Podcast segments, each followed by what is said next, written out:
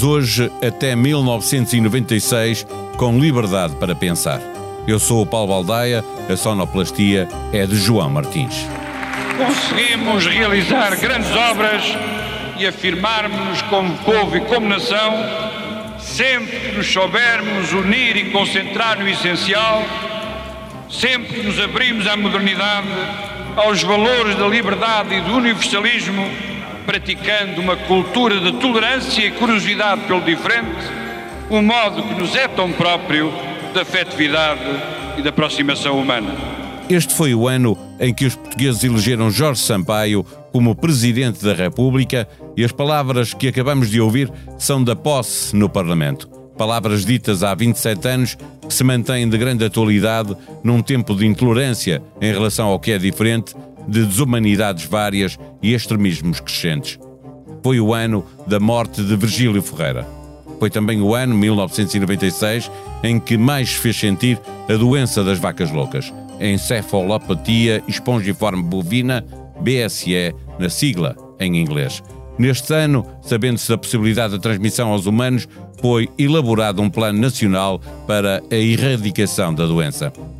Deste ano, as primeiras páginas do Expresso guardam também a notícia de que andou por terras lusas um cavalo da Real Escola Andaluz de Arte Equestre. Veio até nós para cobrir éguas nacionais a custo zero. Se fosse um cavalo lusitano, custava cerca de 500 contos por cobrição. Até ao fecho desta edição do Expresso, o Garanhão espanhol tinha feito seis cobrições. Assim rezava a notícia na primeira página do Expresso. Em 1996, o atual Presidente da República era líder do PSD e, a meio de agosto, o Expresso colocou na primeira página o desabafo de Marcelo Rebelo de Sousa, que, tendo feito as contas, tinha descoberto que ganhava, enquanto Presidente do partido, num ano, menos do que ganhava antes, num mês. Liberdade para pensar. Conta com o patrocínio da Hyundai. A nossa inspiração é abraçar a mudança. Porque o que move a Hyundai hoje é garantir um mundo melhor às gerações de amanhã. Este é só o início de uma viagem que já está a inspirar o mundo. Hyundai. Mudamos o futuro. Em 1996, a educação foi notícia por uma questão particular na primeira página de uma das edições do Expresso. Nesse ano, houve 6 mil notas zero dos exames de matemática do 12 ano. É a partir daqui que fazemos hoje uma conversa sobre o estado atual da educação, os seus principais problemas e as soluções que é preciso encontrar para que o setor continue a ser o motor do desenvolvimento do país. São nossos convidados Luísa Loura, foi dirigente da Direção-Geral de Estatísticas da Educação e Ciência e é atualmente diretora da Pordata, docente e investigadora da Faculdade de Ciências da Universidade de Lisboa. David Justino foi ministro da Educação, presidente do Conselho Nacional de Educação e consultor do presidente Cavaco Silva, professor jubilado desde o início deste ano. Aos dois, muito obrigado por, pela disponibilidade para esta conversa nos estúdios do Expresso. Já vamos falar Antes, com a ajuda preciosa das infografias da Pordata, queria dar conta de alguns dados que nos falam da evolução do ensino em Portugal nestes 50 anos de vida que leva ao Expresso. Quando o Expresso nasceu, a escolaridade obrigatória era o oitavo ano. Quando eu nasci, nove anos antes, era o sexto ano ou os 14 anos de idade. Havia pouco mais de um milhão de alunos no ensino não superior, mais de 80% estavam no primeiro ciclo. Só 12 anos depois do 25 de Abril é que a escolaridade obrigatória passou a ser o nono ano ou 15 anos de idade. E a partir de 2009, a escolaridade obrigatória passou a ser o 12 ano ou 18 anos de idade. Foi preciso esperar pelo início do século XXI com, para chegar aos quase 2 milhões de alunos do ensino não superior e a maioria já estava no segundo e terceiro ciclo ou no secundário. Daqui até o final da década de 20, os resultados do teste internacional de PISA mostraram uma evolução significativa nas ciências, na leitura e na matemática. Em 1974, apenas 67 mil portugueses estavam inscritos no ensino superior, uma imensa maioria eram homens. Em 2018, 76% concluíram o secundário e desses, 4 em cada 5 foram para a universidade. 373 mil alunos no ensino superior e a maioria, 54%, são mulheres. Entramos neste século com um problema de professores a mais, chegamos aqui com falta de professores. Já vamos conversar sobre a questão específica da formação e da carreira dos professores. Para iniciar a conversa, uma pergunta aberta. Peço aos dois um diagnóstico sobre a educação em Portugal. Professora Luísa Loura. A educação em Portugal está muito melhor, obviamente, eh, do que estava em 1974. Embora em 1974 o problema principal era um, o, o, acesso muito restrito. Portanto, era um, um, ensino ainda muito de elite. Não, era, não, não é que fosse elitista, mas uh, uh, não havia uma convicção de que era importante estudar. Mas os professores eram muito bons, a formação dos professores era muito exigente e quem se formava, quem, quem chegava ao ensino secundário em geral seguia para o ensino superior, e, uh, mas era tudo um grupo muito, muito restrito depois houve a massificação, não é? E a massificação trouxe uma série de problemas, bom, já vamos depois aí, e uh, a dada altura um, o, o, ensino estava mesmo, uh, a meu ver, uh, muito pouco consolidado. tinha vários problemas, eu depois também podemos depois falar sobre isso, mas para já vamos chegar ao tempo, aos tempos de agora não havia, a dada altura acabaram-se os, exames de, de, de, avaliação do sistema uh, em momentos periódicos, digamos, no correspondente ao que é hoje o nono ano. Uh, uh, os exames de quarta classe, que agora seria de quarto ano, também desapareceram e o, o, a única, o único filtro e a única avaliação que havia era para os alunos que queriam entrar no ensino superior, no final do secundário, e isso fez com que, quando Portugal participou pelas primeiras vezes nos, nos, nos, nas avaliações internacionais, tivesse revelado aqui um descalabro um total. Desastre. Um desastre. E, esse, Portanto, e, a falta desses exames retirou a exigência ao ensino? Retirou referência, pelo menos, não é? Os exames têm, bom, têm, têm vários papéis importantes, não é? Tem o, o papel de, de nos permitir fazer a avaliação do sistema, tem um papel de criar ali um, um, alguma pressão sobre os alunos, eh, com eles próprios, não é? E, e, e acabam por, por, conseguir consolidar muito mais os conhecimentos. Eu, eu, costumo dizer que os exames são especialmente importantes para o aluno médio. Um aluno muito bom, possivelmente não precisa de exames. Um aluno muito mau, quer haja exame, quer não haja exame, possivelmente também não se vai dedicar o aluno médio pode consolidar ali muito os seus conhecimentos pelo facto de ter que estar a rever as matérias e, e, e, e consolidar tudo, não é? E, portanto, isso cria-lhe ali uma base para, para seguir para a frente. Uh, em, em, 2005 uh, uh, regressaram os exames de nono ano, que são exames, um exame, a meu ver, importantíssimo, não é? e e isso começou logo aqui a criar alguma referência e a fazer com que tudo começasse uh, num caminho de melhoria. A ter melhores resultados. Num caminho de melhoria. Também é preciso ver que os professores já tinham mais experiência, uh, toda a vaga de, de, professores já formados a nível de, das universidades também já vinham com, com um conhecimento melhor para transmitir aos alunos. Portanto, nós chegámos aqui a um ponto, de, eu diria, de, há três anos, até há três anos esta parte, em que a educação em Portugal, a meu ver, estava bastante razoável, não é? O professor David Justino, o seu diagnóstico. Não, não difere muito. Eu ressaltaria duas ou três coisas importantes.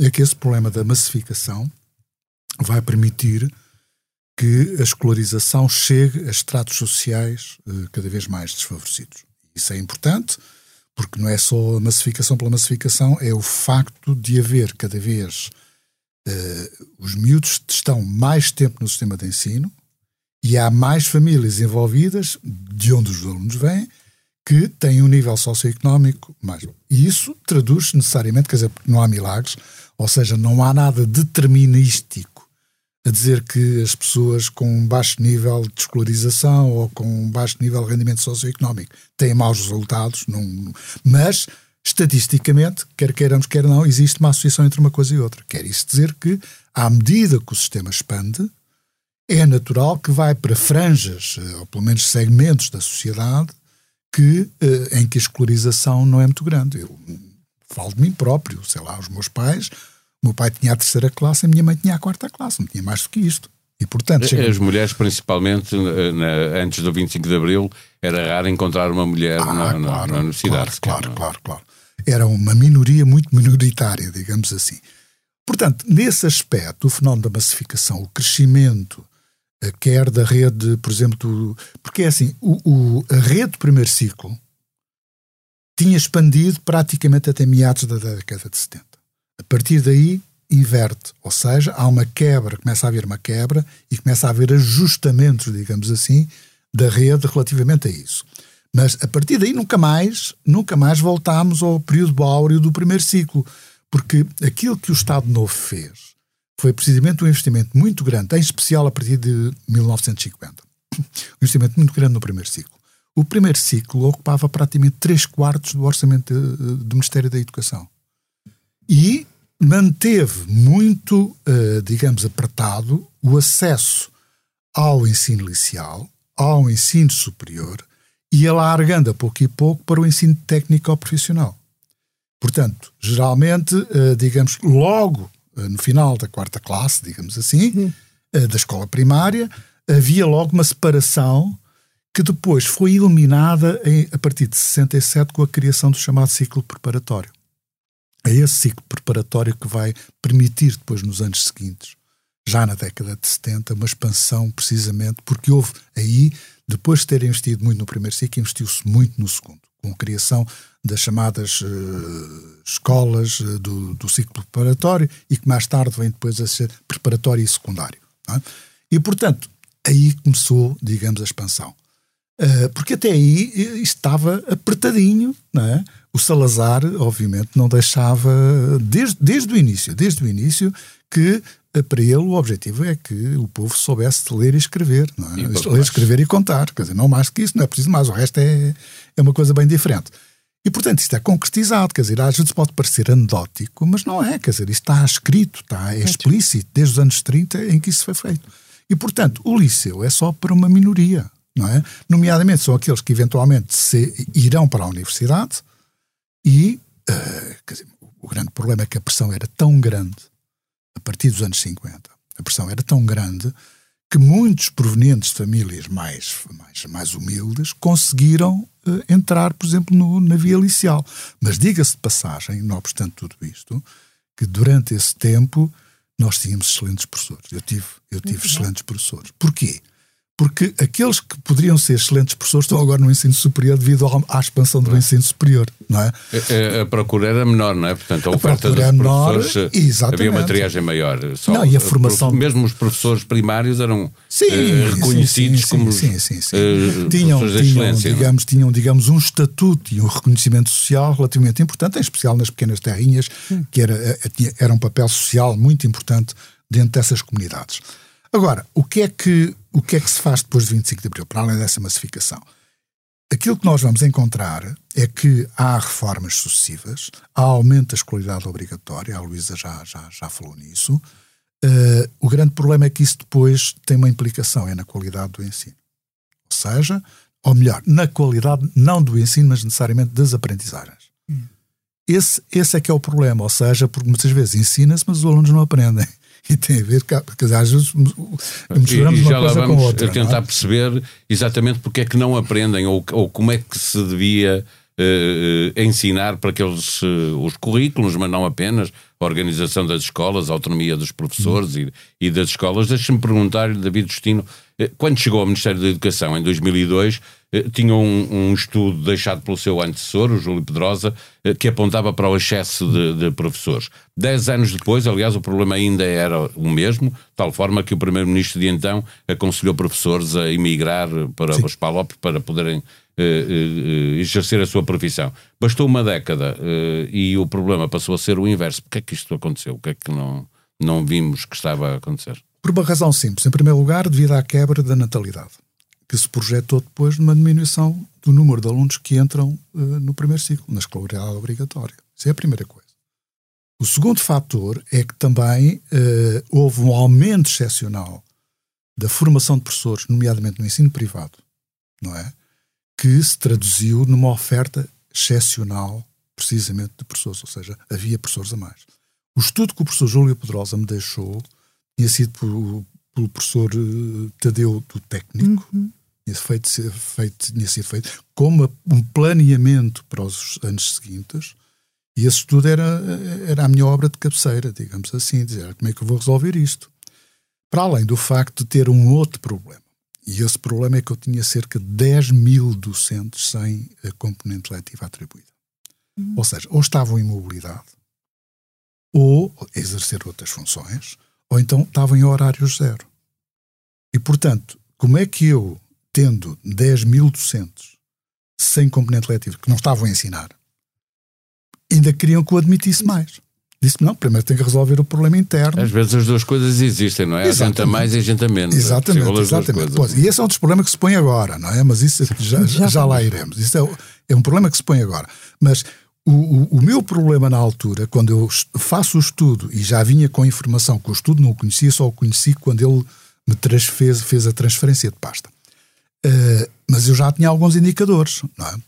Para já tínhamos taxas de abandono em, mil, em 2001, ou seja, no recenseamento, isso foi a primeira vez, foi a Maria João Valente Rosa que primeiro fez os cálculos das taxas conselho a conselho, com base no recenseamento no censo de 2001 e calculámos as taxas de abandono, uh, são, são várias, mas, uh, mas dizer, nós estávamos, aquilo que é hoje considerado uma taxa de abandono, que estávamos há bocado a falar, que anda à volta de 5, 6%. Na altura eram 45%. Exatamente. Uma evolução brutal, não é? 45%. Não há nenhum país na Europa que tenha conseguido reduzir de 45%. Estamos a falar em 20 anos. 20. É? Em 20 anos, reduzimos de 45% para 5 ou 6%. Não há nenhum país na Europa que tenha feito isto. E, portanto, para todos os efeitos, eu diria que em termos quantitativos, temos menos abandono, temos mais escolarização, temos mais tempo de escola. O problema agora é saber se temos melhor escola e melhores aprendizagens. E, e é essa, outra parte conversa. já vamos. Deixa-me perguntar primeiro à Luísa Loura. A Pordata veio facilitar o acesso aos dados estatísticos e, sobretudo, ajudou a que eles fossem entendidos por toda a gente mas dados estatísticos neste período que estamos a falar sempre houve, pergunto se as políticas públicas, as decisões políticas menosprezam ou menosprezavam eh, a informação estatística.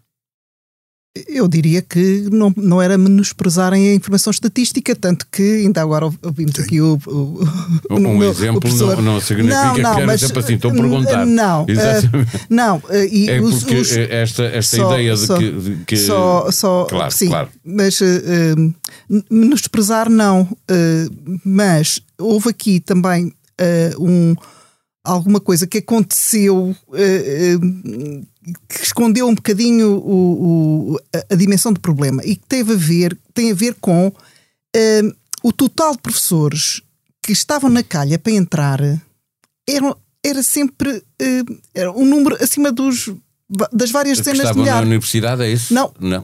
já tinham saído das universidades, porque entretanto eh, as universidades, porque até os professores não se formam só nas universidades, formam-se nas universidades para o terceiro ciclo e para o secundário, ou seja, para aquelas disciplinas como a matemática, a física, a biologia, a filosofia e essas, a história, a geografia e sim, aquelas disciplinas, digamos, de conteúdo científico muito autónomo, e esses, essa, essas disciplinas Uh, os professores são formados nas universidades e depois os professores do pré uh, os educadores do pré-escolar, os professores de primeiro ciclo e de segundo ciclo são formados na, no, na, nas escolas superiores de educação.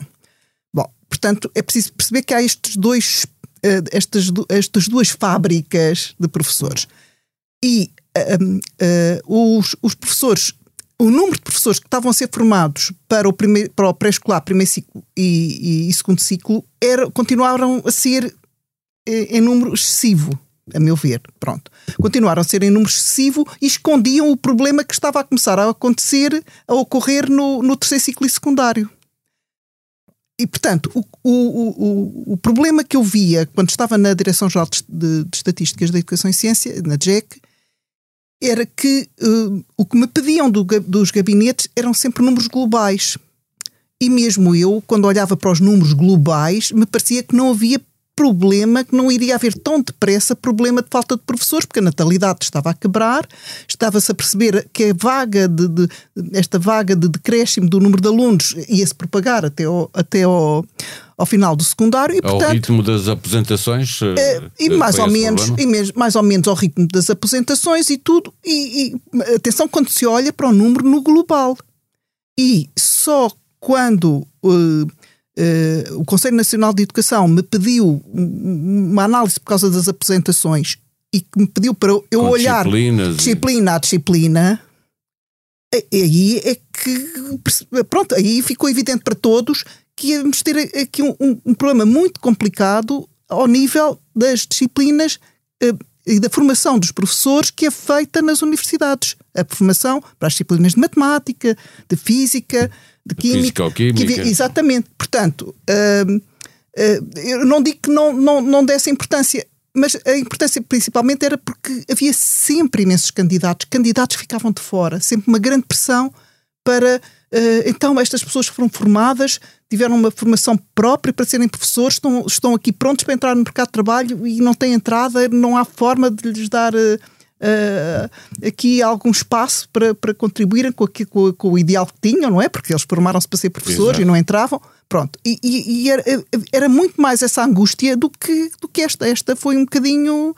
Descoberta... De repente estamos exatamente ao contrário. A angústia agora é de não haver professores e, e de não haver sequer quem queira uh, entrar nas universidades uh, para, para ser professor. Isso é, uma grande conversa. Pois, isso é uma grande. Pois.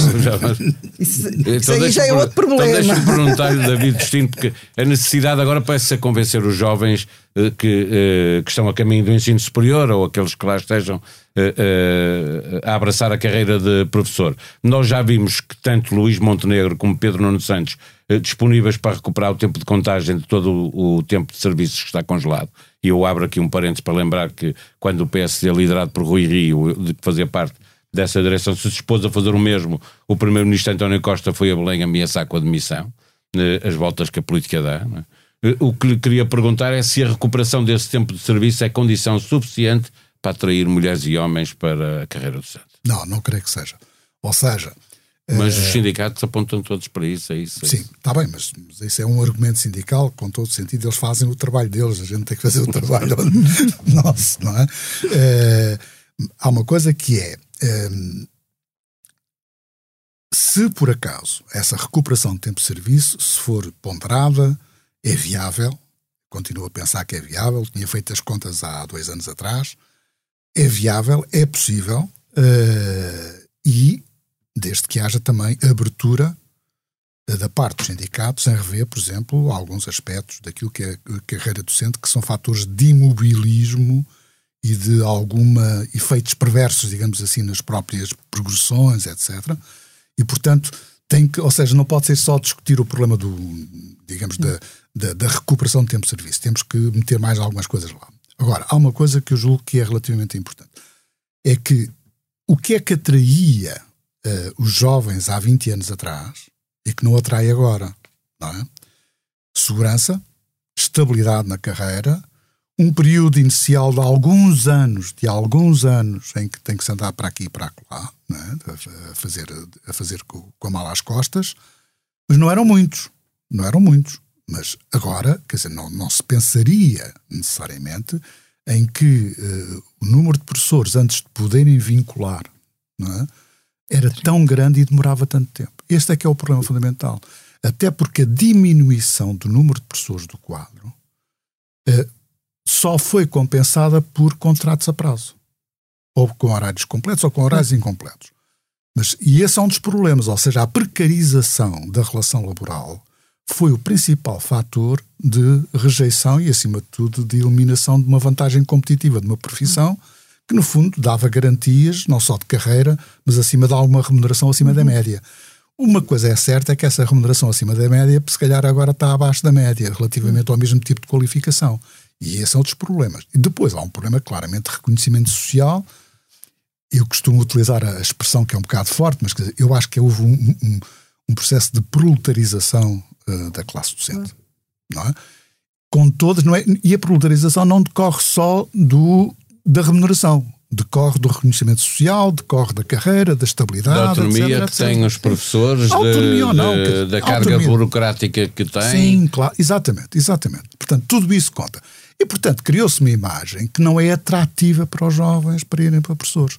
Eu devo considerar a minha faculdade, tem lá uma área de formação de professores, e este ano já se notou um aumento da procura. Uhum. Não é? Portanto, cursos que ficavam com vagas por preencher já estão todas preenchidas. Portanto, Pode ser que seja um sinal positivo, na as verdade. pessoas veem que ali isso. pelo menos há um emprego garantido, não é? Uma saída é, profissional. É, é um problema de, não, é o problema de ter uma carreira, não é? E de romper um bocado com a precarização que um pouco por todo lado se está a verificar no mercado de trabalho.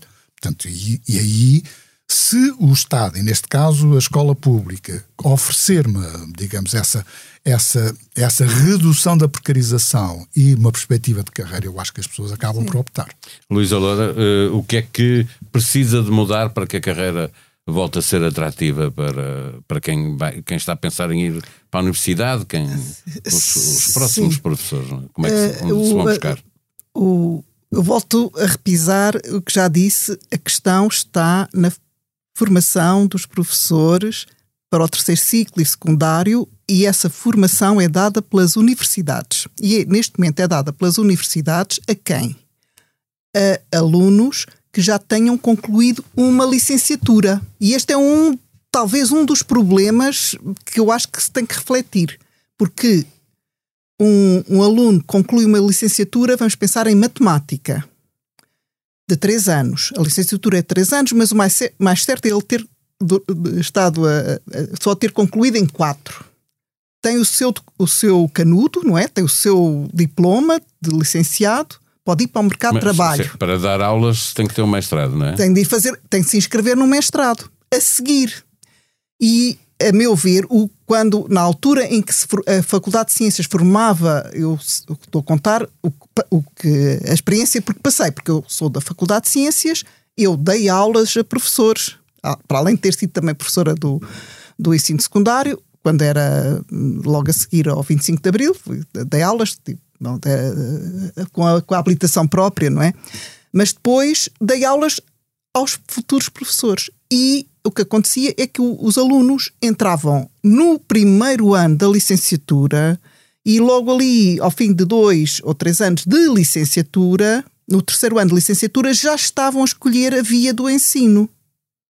Não, seja, ni- ninguém, não era ao fim do segundo ano, tenho, Certo. tenho um, um, pa- um documento. Demora mais tempo a formar e também queria. Não, eh, e, e- e o caminho é logo feito de início, porque uma pessoa que tem um, um diploma e que pode ir para o mercado de trabalho ao fim de quatro anos de estar a pagar propinas e com custo e com custo para a família, o mais certo é então matemática ou física, a- a- a- essas ciências eh, que, que têm muita procura hoje em dia no, no, no- mercado de trabalho, porque com o avanço da tecnologia, é- é- as, as- as pessoas não mesmo que espera, gostem, não, é? não têm tempo.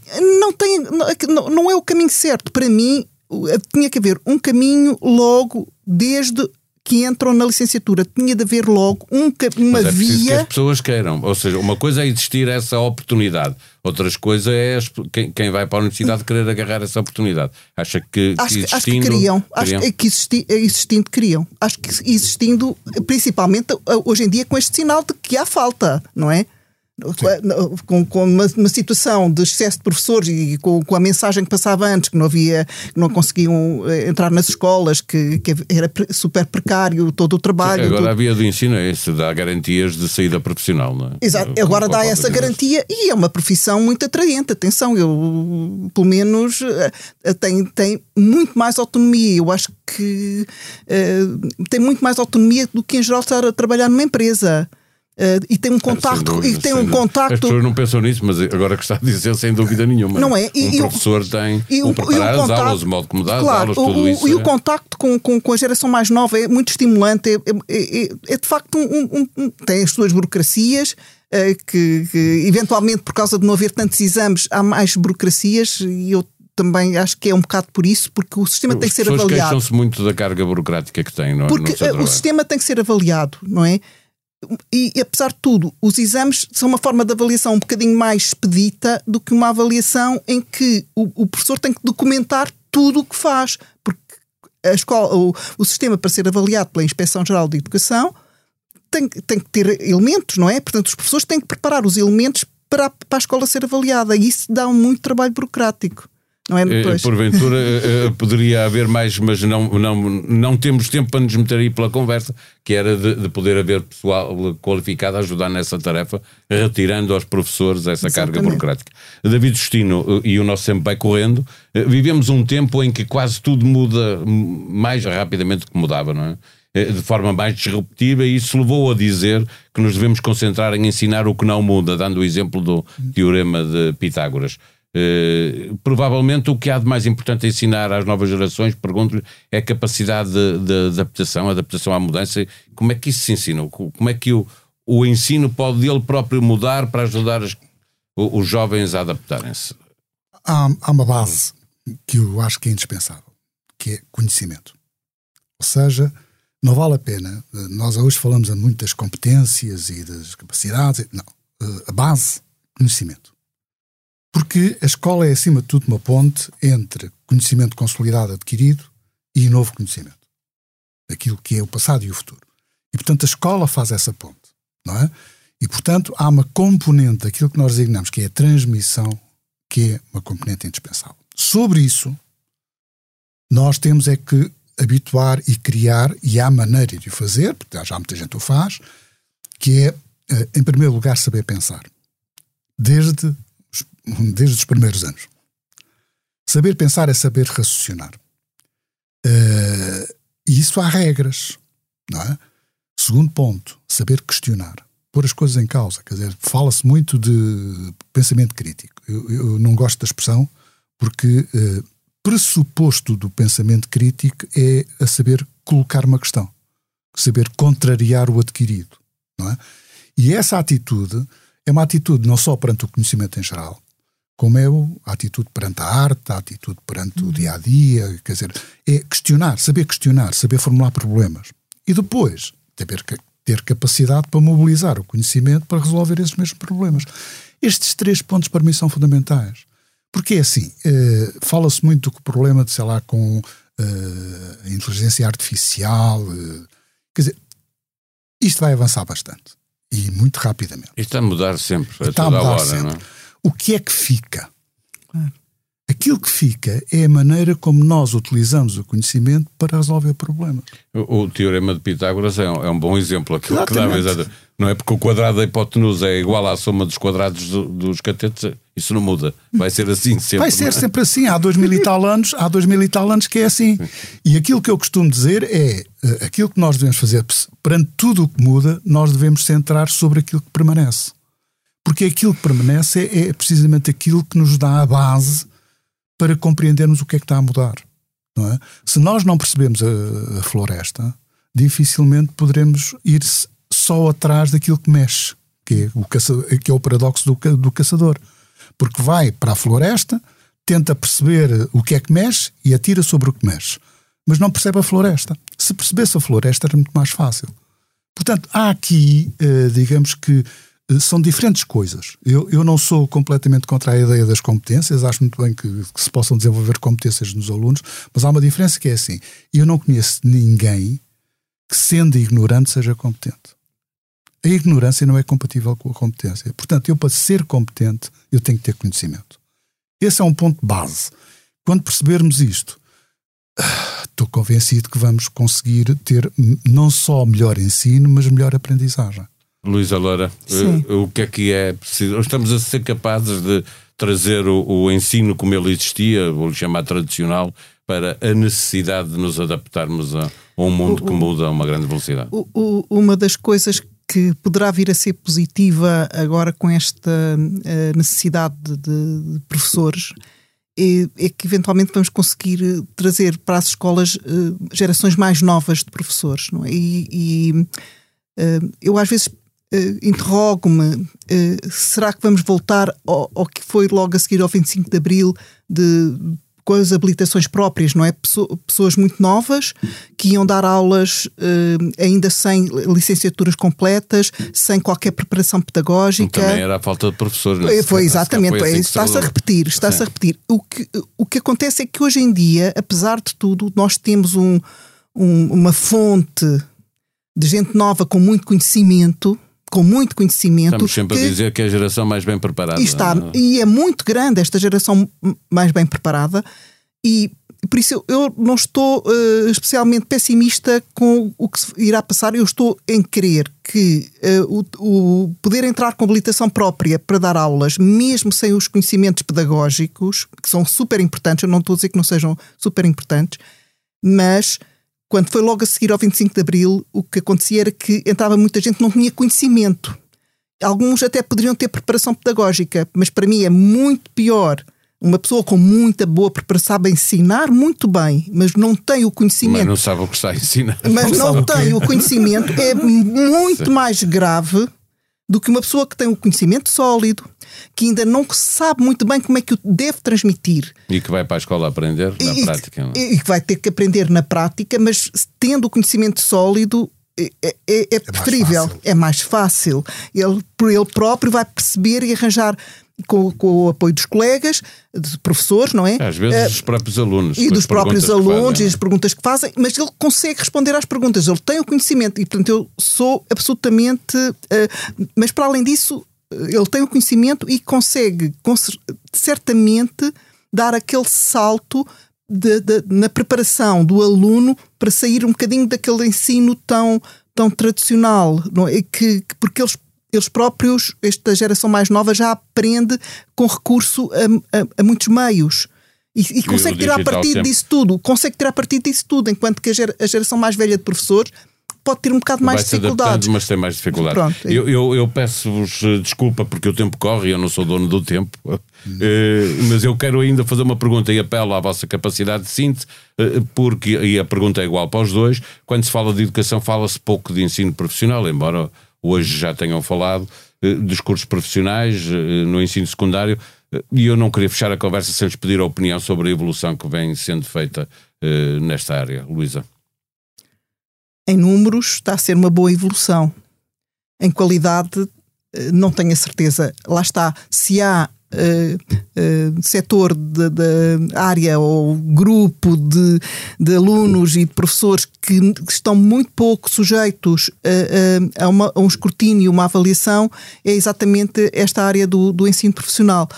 Acho que se fez o, o caminho que deveria ter sido feito há, há, há 50 anos, claramente. Há, o, o, Portugal ficou atrasadíssimo em relação aos outros países porque não tem, nunca teve uh, esta, esta segunda via do ensino profissional para dar uh, resposta a, a, a diversas a posturas. Do país, e, a necessidades do país e de posturas das pessoas. Nem, nem toda a gente uh, vê o, seu futuro de vida como, como, estando a estudar sempre e tirar o ensino superior e, e, e, os cursos profissionais, quando são bons, é, é, dão, dão conhecimentos e ferramentas e, competências, e, e sim, também muitas competências importantíssimas para o país, não é? Agora, uh, pronto, eu, eu sou, acho que fomos tarde, mas por isso, isso é que está a fazer com que não tenhamos uma taxa de abandono escolar ao nível dos 40%, não é? Se não fosse o ensino profissional, teríamos, certamente. David Justino, para fecharmos.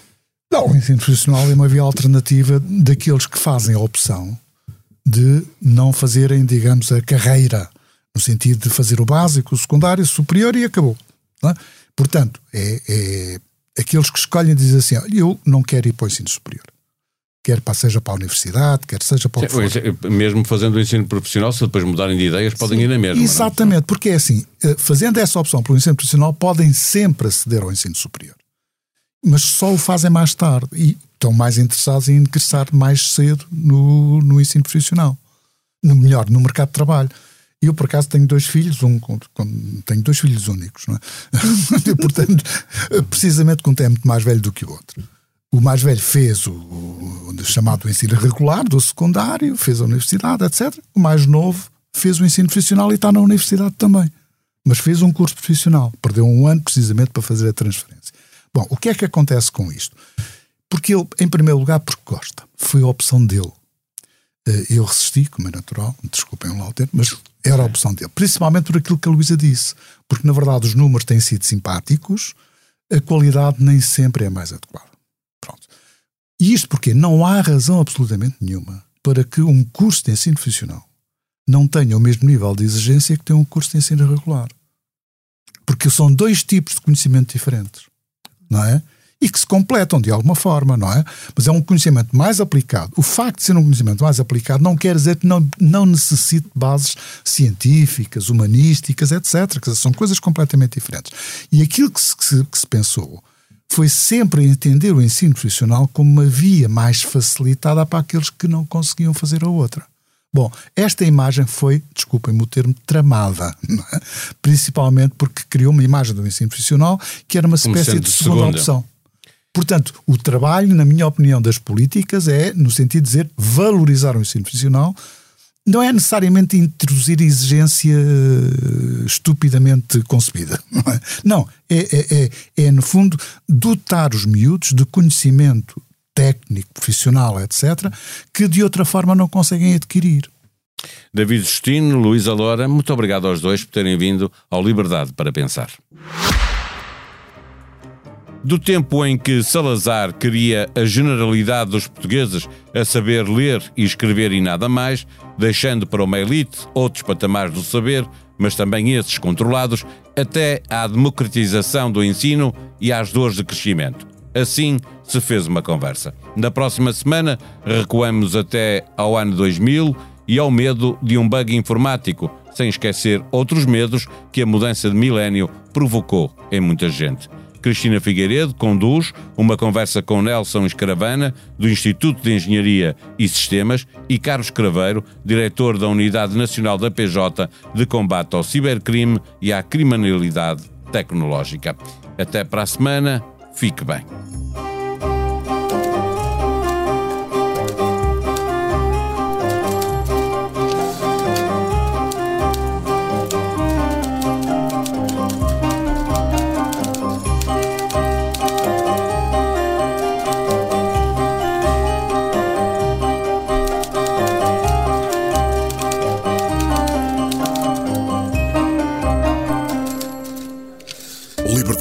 Pensar. Conta com o patrocínio da Hyundai. A nossa inspiração é abraçar a mudança. Porque o que move a Hyundai hoje é garantir um mundo melhor às gerações de amanhã. Este é só o início de uma viagem que já está a inspirar o mundo. Hyundai. Mudamos o futuro.